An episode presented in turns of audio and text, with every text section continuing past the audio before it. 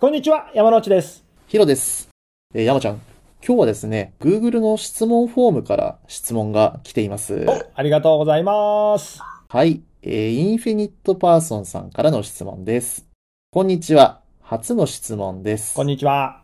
私は場合の数と確率が苦手です。おー教科書の問題は解けても、青チャートで解くときにいつもつまずいてしまいまふす。んふんふんどうすれば克服できるでしょうかといったような内容なんですけれども。なるほどね。山ちゃん、青チャートレベルの場合の数や確率の問題については、どう対策すればいいですかそうね。まあ、まずあの、教科書レベルは解けて、で、ちょっともう青チャートとか、模試とか、過去問とか、そういうのでつまずいてるっていうのが今の現状だと思うんだな。はい。となるとね、この単元に限らずだけど、数学で問題が解けないっていうのは、大体今から言う次の3つの力のどれかがまあ欠けてることが多いんだな。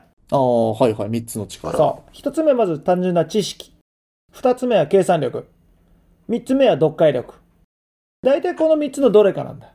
倍の数確率の場合は、読解力が原因で悩んでることが多いんじゃないかと思うんだよ。ああ、知識、計算力、読解力のうちの読解力。うん。だインフィニットパーソンさんは、教科書の問題が解けるってことだから、まあ知識と計算力は十分あると思うんだ。はいはい。で、青チャートとか、そういう問題になった時にうまく解けないってなるとしたら、読解力。だからそこを伸ばすように練習していこうかな。なるほど。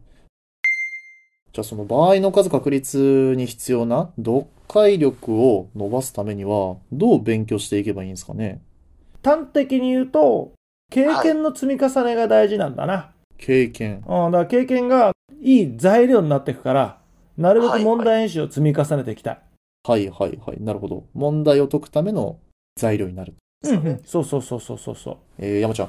でも問題演習を積み重ねようって言ってましたけれども、問題っていうのは基本レベルの問題を、まあ、とにかくやるべきとか、そういうのってありますかあのねまあ持論っていうほどじゃないんだけどさ倍の数確率に関しては、はい。俺基本とか応用とか大してねえと思うんだよなあー、なるほど。もう樹形図さえ正しく書ければ基本はもうクリアだよはいはい。でそっから先はもうね全部応用の類ほうほうほであとは、とにかく解釈の幅を広げるっていうのが大きなポイントなんだな。う。はいだはからい。いろんなパターンの問題やって、おうこういう解釈もできんのか。で、パターンをどんどん増やしていくのが、俺は大事だと思ってて、そのパターンの増やすことが、まあ、材料が多くなるっていう風な表現をするけど、材料が多くあれば、あとは派生に対応できるようになるんだよな。あー、なるほどなるほど。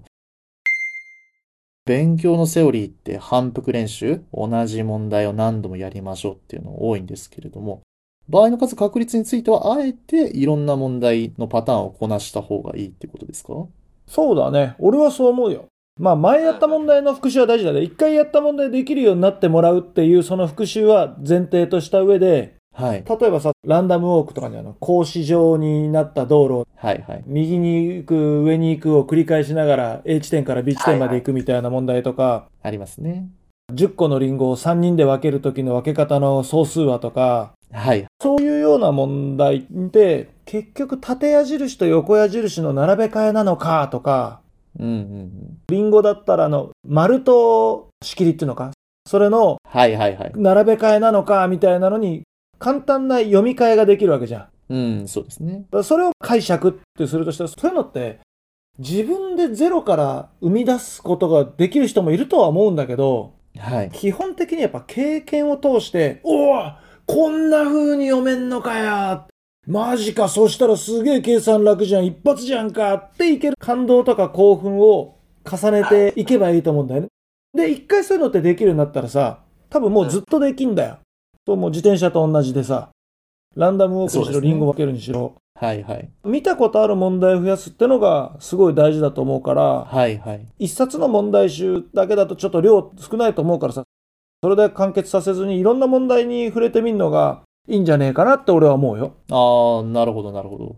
でこうやってさ読解力問題の解釈、えー要は計算しやすい形に文章を読み替える、えーそういう力がどんどんついていけばまあ青チャートだろうと模試だろうと試験本番だろうと、ねこの単元の問題はどんどん解けるようになるから自信を持って頑張ってちょうだい